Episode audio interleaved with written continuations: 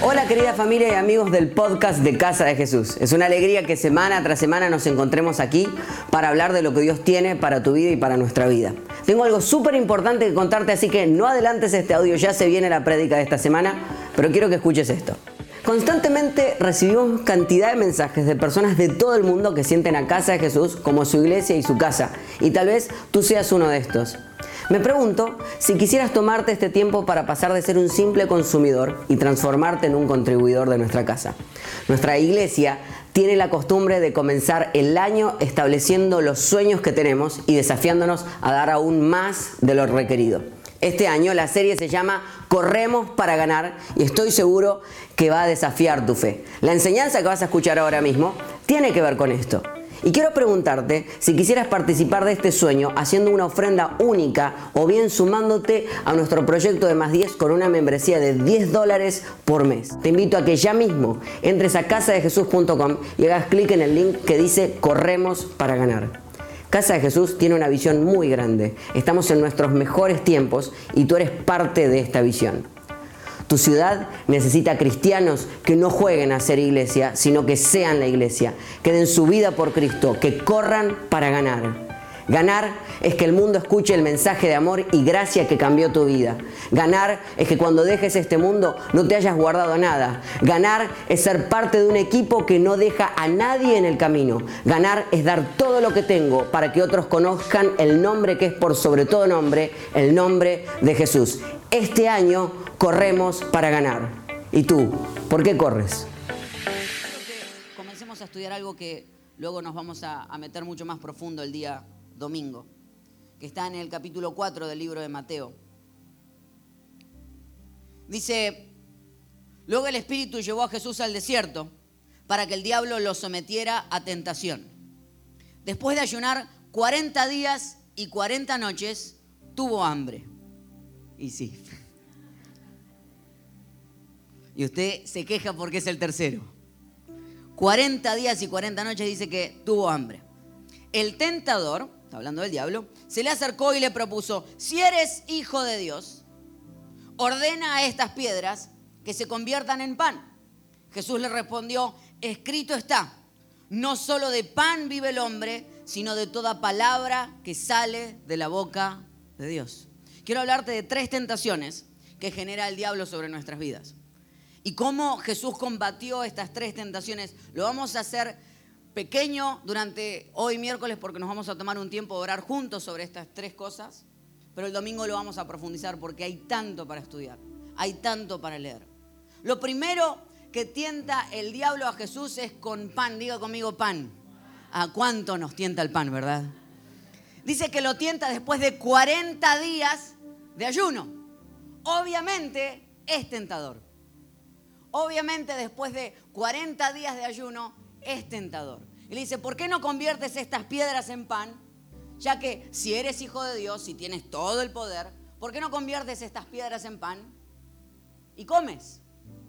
Y él dice, no solo de pan vivirá el hombre, sino de toda palabra que sale de la boca de Dios. La primera tentación es lo temporal versus lo eterno. Todos somos tentados a ir detrás de lo temporal y perder lo eterno. Hace un tiempo atrás fui al supermercado y no hay peor error que ir al supermercado con hambre. Usted lo sabe de lo que estoy hablando. Mi esposa sabe, de por sí no me manda nunca ni me deja nunca ir al supermercado por este tipo de cosas, porque yo siempre tengo hambre al margen. Pero recuerdo haber ido y siempre vuelvo con las cosas más extrañas, porque me tienta algo, me agarra en el momento raro y lo compro. Y recuerdo volver con un pote así de 5 galones de helado de naranja. Hace 8 años y sigue en la heladera. Lo vi y me, me ganó. Me ganó. Dije, necesito este helado para mi vida. ¿Nunca te pasó comprar algo uno dice, ¿en qué estaba pensando? Una vez hasta lo dice con la ropa, uno lo compra en un momento y decir, ¿en qué estaba pensando cuando compré esto?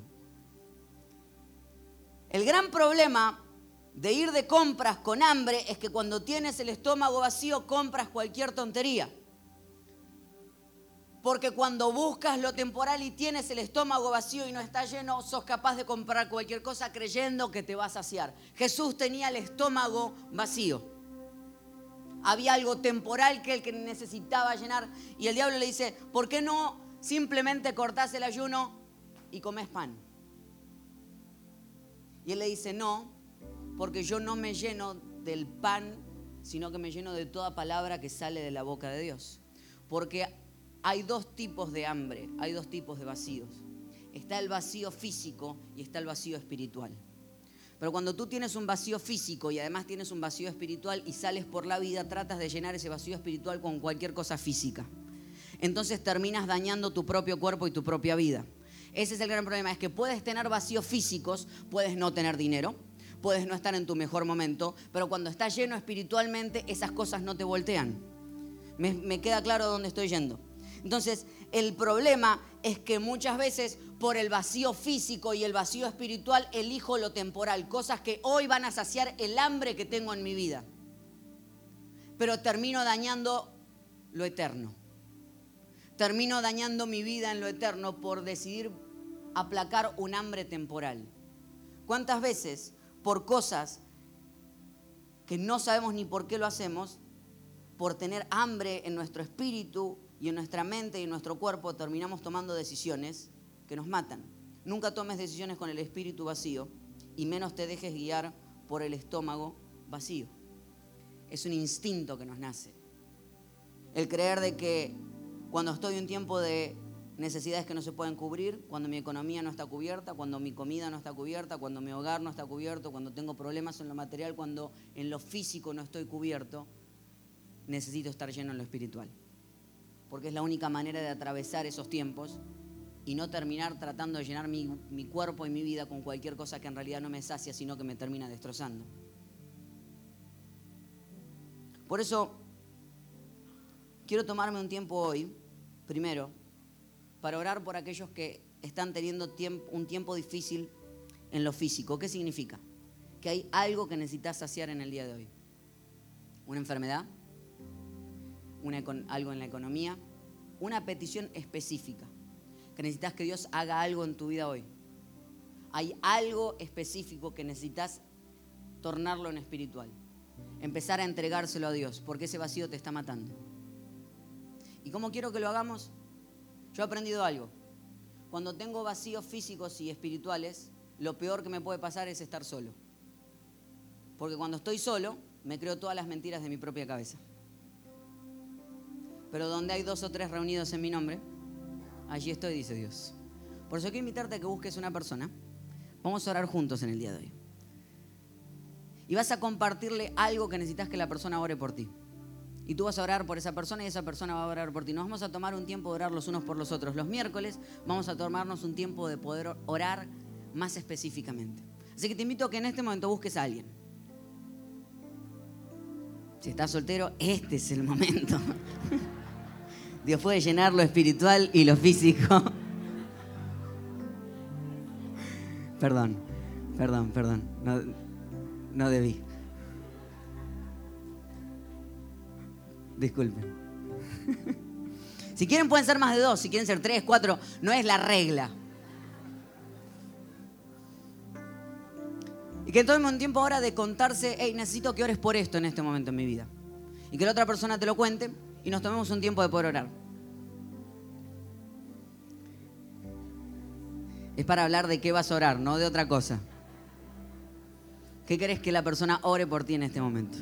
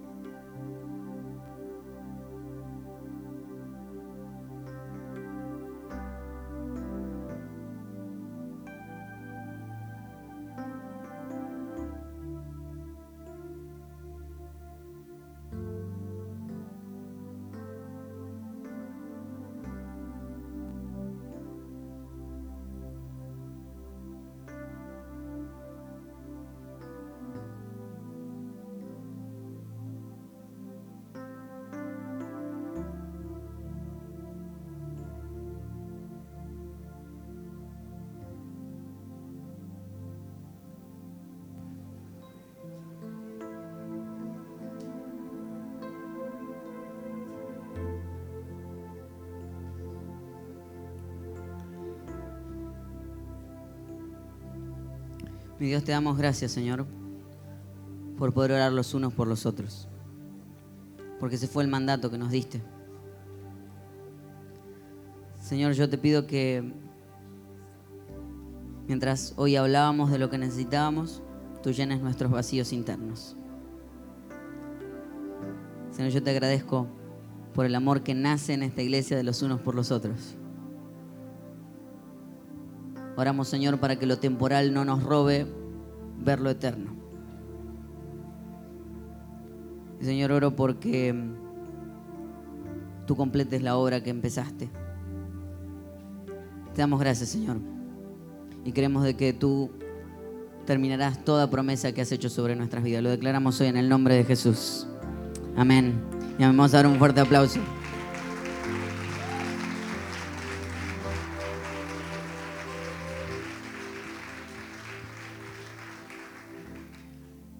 Gente que puede decir, bueno, ¿cómo es esto de orar los unos por los otros? Es aprender a declarar cosas buenas de parte de Dios sobre la vida de la otra persona. Y si en el tiempo de hoy dijiste, bueno, no, no sé ni qué decir, no importa, llévate eso. Llévate la oración de lo que la otra persona dejó en tu corazón. Y seguí orando durante todos estos días. Porque eso es una familia. Si es tu primera vez con nosotros, bienvenido a una familia que nos, nos importa la persona que está al lado nuestro. Y orar los unos por los otros. Y que lo temporal no te robe lo eterno. Esa fue la primera tentación que tuvo Jesús.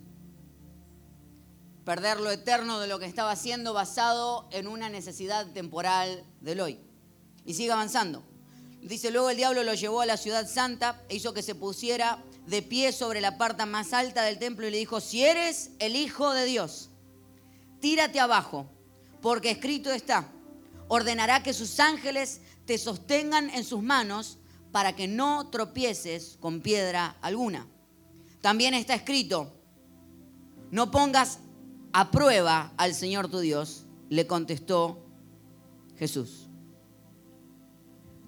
¿Se dio cuenta de algo de la Biblia interesante y del diablo en este, en esta, en este capítulo?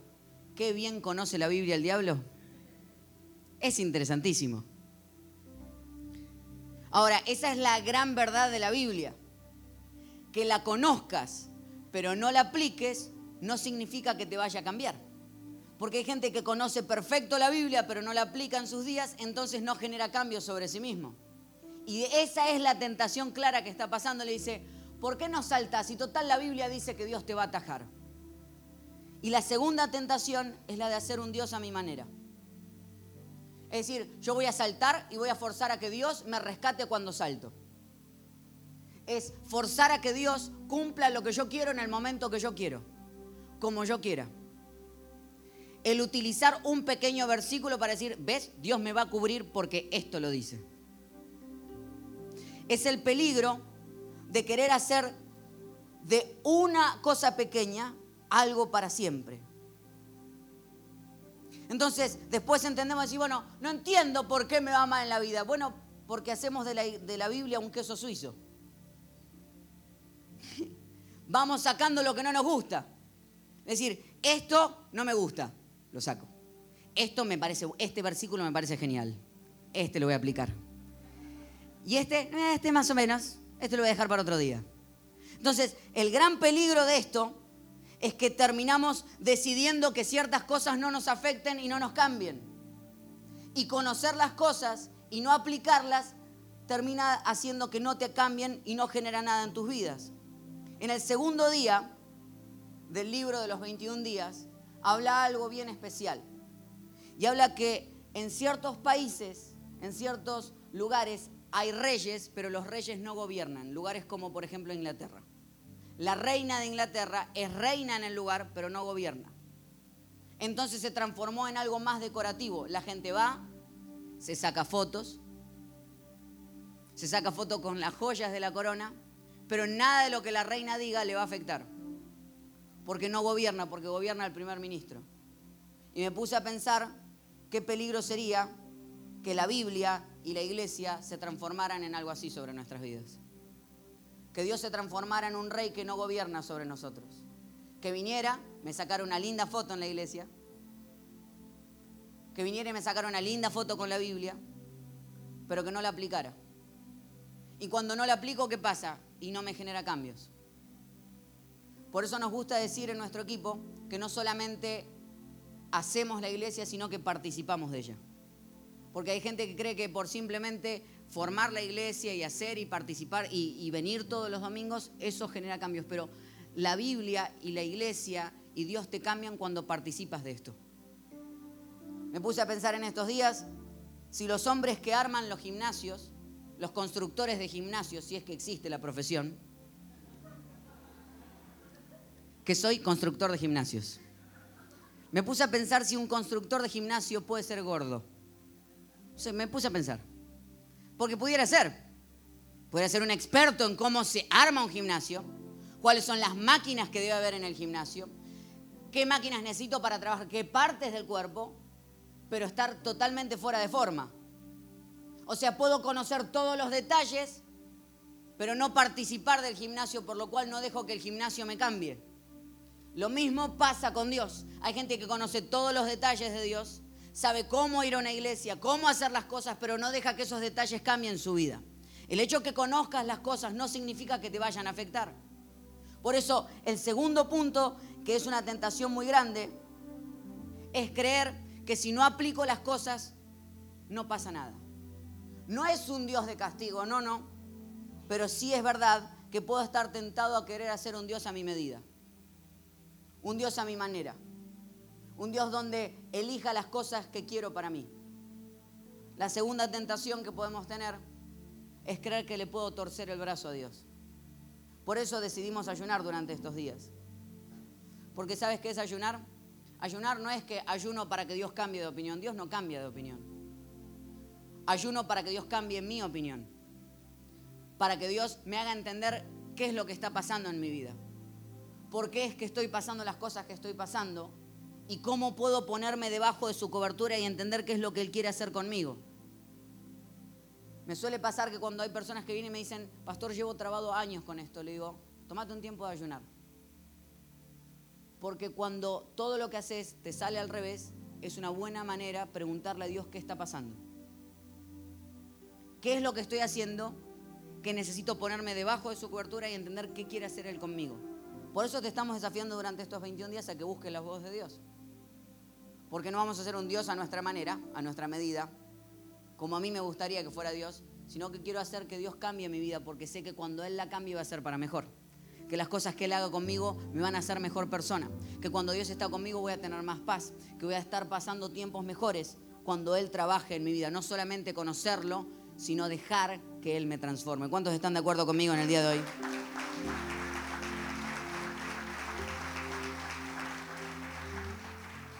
Y lo último, dice, de nuevo lo tentó el diablo llevándolo a una montaña muy alta y le mostró todos los reinos del mundo y su esplendor. Todo esto te daré si te postras y me adoras. Vete, Satanás, le dijo, porque escrito está, adora al Señor tu Dios y sírvele solamente a Él. Entonces el diablo lo dejó y unos ángeles acudieron a servirle.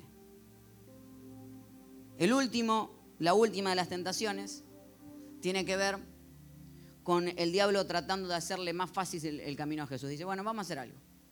Tú viniste aquí a morir en la cruz. ¿Qué pasa si pasamos todo eso, te arrodillas a mí, me adoras y no tienes que pasar por la cruz y tienes los mismos resultados. Es la tentación de lograr las cosas que tengo que lograr sin esfuerzo ni sufrimiento. Aprendí alguna vez algo. Me dijeron, cuando el diablo no pueda detenerte, ponerse enfrente tuyo y detenerte, se pondrá detrás tuyo y te empujará. Te quiere hacer ir más rápido te quiere hacer pasar los procesos que tenés que pasar por la vida. Es decir, voy a ir más rápido. En vez de pasar por las cosas que tengo que pasar y aprender las cosas que tengo que aprender, voy a no hacer el esfuerzo que necesito hacer. El diablo le ofrece a Jesús algo que él ya tenía. ¿Qué le ofrece? El decir, vas a ganar. Jesús sabía que iba a ganar, pero tenía que pasar por la cruz. Y muchos de nosotros queremos ganar y no pasar por las cruces y no pasar por los tiempos difíciles, no pasar por los aprendizajes, no pasar por lo que esto me pueda generar.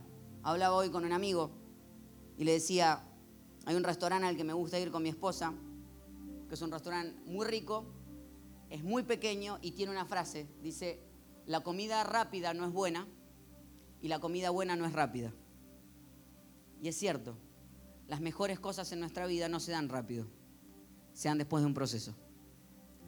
Las mejores cosas que hoy tienes y más disfrutas son aquellas por las cuales has luchado para tener. Las cosas que te regalaron nunca las aprovechaste lo suficiente. Entonces, ¿qué está tratando de hacer el diablo? Decir, no pases por la cruz, no pases por los tiempos difíciles, no hagas el esfuerzo, lleguemos directo, porque todo el mundo quiere los destinos, nadie quiere los caminos. Todo el mundo quiere llegar, nadie quiere el proceso del camino. Por eso es que estamos acostumbrados a que nos subimos un carro y empezamos cuando llegamos, cuando llegamos, cuando llegamos, cuando llegamos. Pero hay un poder especial en no terminar adorando a cualquier cosa, arrodillándome ante cualquier cosa, con tal de conseguir aquello que quiero conseguir. Hay un poder especial cuando me arrodillo solamente delante de Dios y sé que Él va a estar conmigo aún durante las pruebas.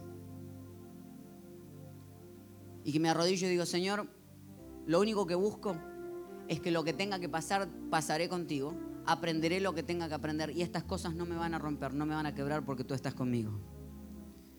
Entonces, ¿cómo quiero que terminemos esta noche? El diablo le propuso a Jesús arrodillarse delante de él y adorarlo.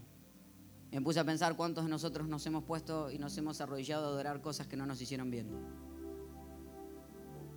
Adoramos situaciones, personas, ideas que nos hicieron mal. Creímos que llegábamos más rápido. Creíamos que con atajos lográbamos más rápido las cosas. Pero quiero desafiarte a que durante 21 días nos arrodillemos solamente delante de Dios. Y lo que te voy a invitar a que hagas hoy, si así lo quieres y así lo deseas en esta noche, es a que nos tomemos un tiempo de arrodillarnos, literalmente, si el físico te lo permite, y si quieres hacerlo, arrodillarnos delante de Dios. Es decir, mi Dios, solamente delante tuyo me voy a arrodillar. Me he arrodillado delante de todas otras cosas que me dejaron vacío. Llegué más rápido, pero acá estoy. No he podido ni siquiera disfrutarlo. Y quiero desafiarte que en el día de hoy en este primer miércoles de adoración y de oración, lo que hagamos es arrodillarnos solamente delante de Dios. Y a que tomes un tiempo de orar y decirle a Dios, mi Dios, yo solamente a ti te voy a adorar. Solamente a ti te voy a buscar. Y aunque tenga que pasar por tiempos difíciles, mi boca te seguirá adorando. Quiero invitarte a que puedas entonces en este día tomarlo de manera física, arrodillarnos delante de Él. Si quieres hacerlo, nadie está obligado para hacerlo, esto es siempre una invitación y si físicamente lo puedes hacer. Si no, tranquilo. Dios conoce la postura de tu corazón.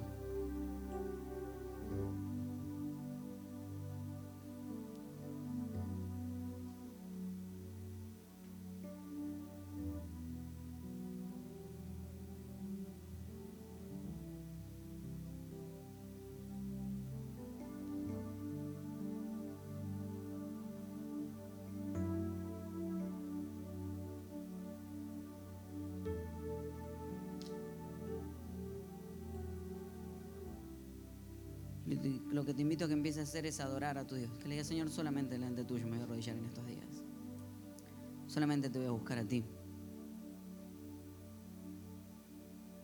Hay cosas que busqué pero no me llenaron. Hay momentos difíciles que quise evitar y lo único que hicieron fue traerme a peores lugares.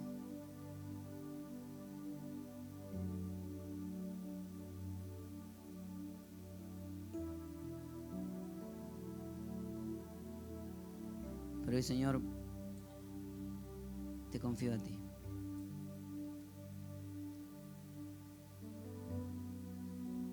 Y sé que cuando me arrodille delante tuyo, solamente delante tuyo,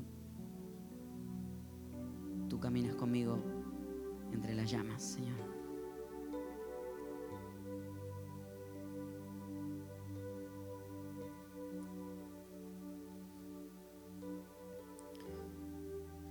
Dios, en esta noche venimos a adorarte en nuestra búsqueda. Que arrodillados delante tuyo entiendas que venimos a adorarte solamente a ti. Que solo tú mereces adoración. Te pedimos perdón, Señor, cuando no nos damos cuenta y, y adoramos otras cosas que creemos que vamos, van a ayudarnos a llegar más rápido, pero en realidad nos lastiman.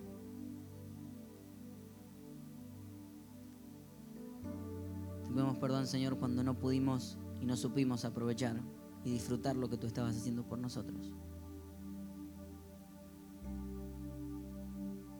Hoy declaramos, mi Dios, que nos arrodillamos delante tuyo nada más. Que durante estos 21 días verás una iglesia que arrodillada te busca. Que te reconoce como rey, pero además como quien gobierna en su vida. Que queremos dejarte que tu palabra nos cambie. Que tu palabra nos afecte. Y sabemos y confiamos en ti, mi Dios. Nos ponemos en las manos del mejor cirujano. Y creemos, mi Dios, que mientras te buscamos a ti, tú trabajarás nuestro corazón de una manera especial. Y harás cosas que nadie más puede hacer. Señor, yo te pido que estos 21 días transformen nuestra manera de adorarte. Transformen nuestra manera de buscarte. Transformen la imagen que tenemos de ti. Que podamos escuchar tu voz aún mucho más audible. Y que dejemos que tu palabra nos afecte y nos cambie de una manera profunda. Te damos gracias, Señor. En el nombre de Jesús. Amén. Y amén.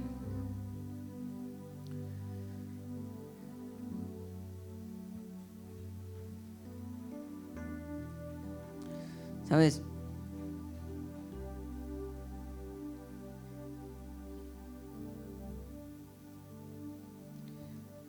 Declaro que vas a vivir cosas en estos 21 días que van a ser especiales. Y que vas a poder buscar a Dios durante esos momentos y que vas a encontrar la voz de Dios en esos momentos. Una iglesia que aprende a buscar a Dios de rodillas es una iglesia que sabe que hay mejores cosas para sí misma. Yo sé que durante estos 21 días vas a poder encontrar esa voz de Dios y esa oportunidad de escucharlo a Él durante todos los días de tu vida. Gracias por habernos acompañado en esta enseñanza de Casa de Jesús. Sabemos que te ha sido de mucha ayuda y seguro también lo podrás hacer para tus amigos y familia. Así que te invitamos a que lo compartas en tus redes sociales y a que nos dejes tu comentario en iTunes.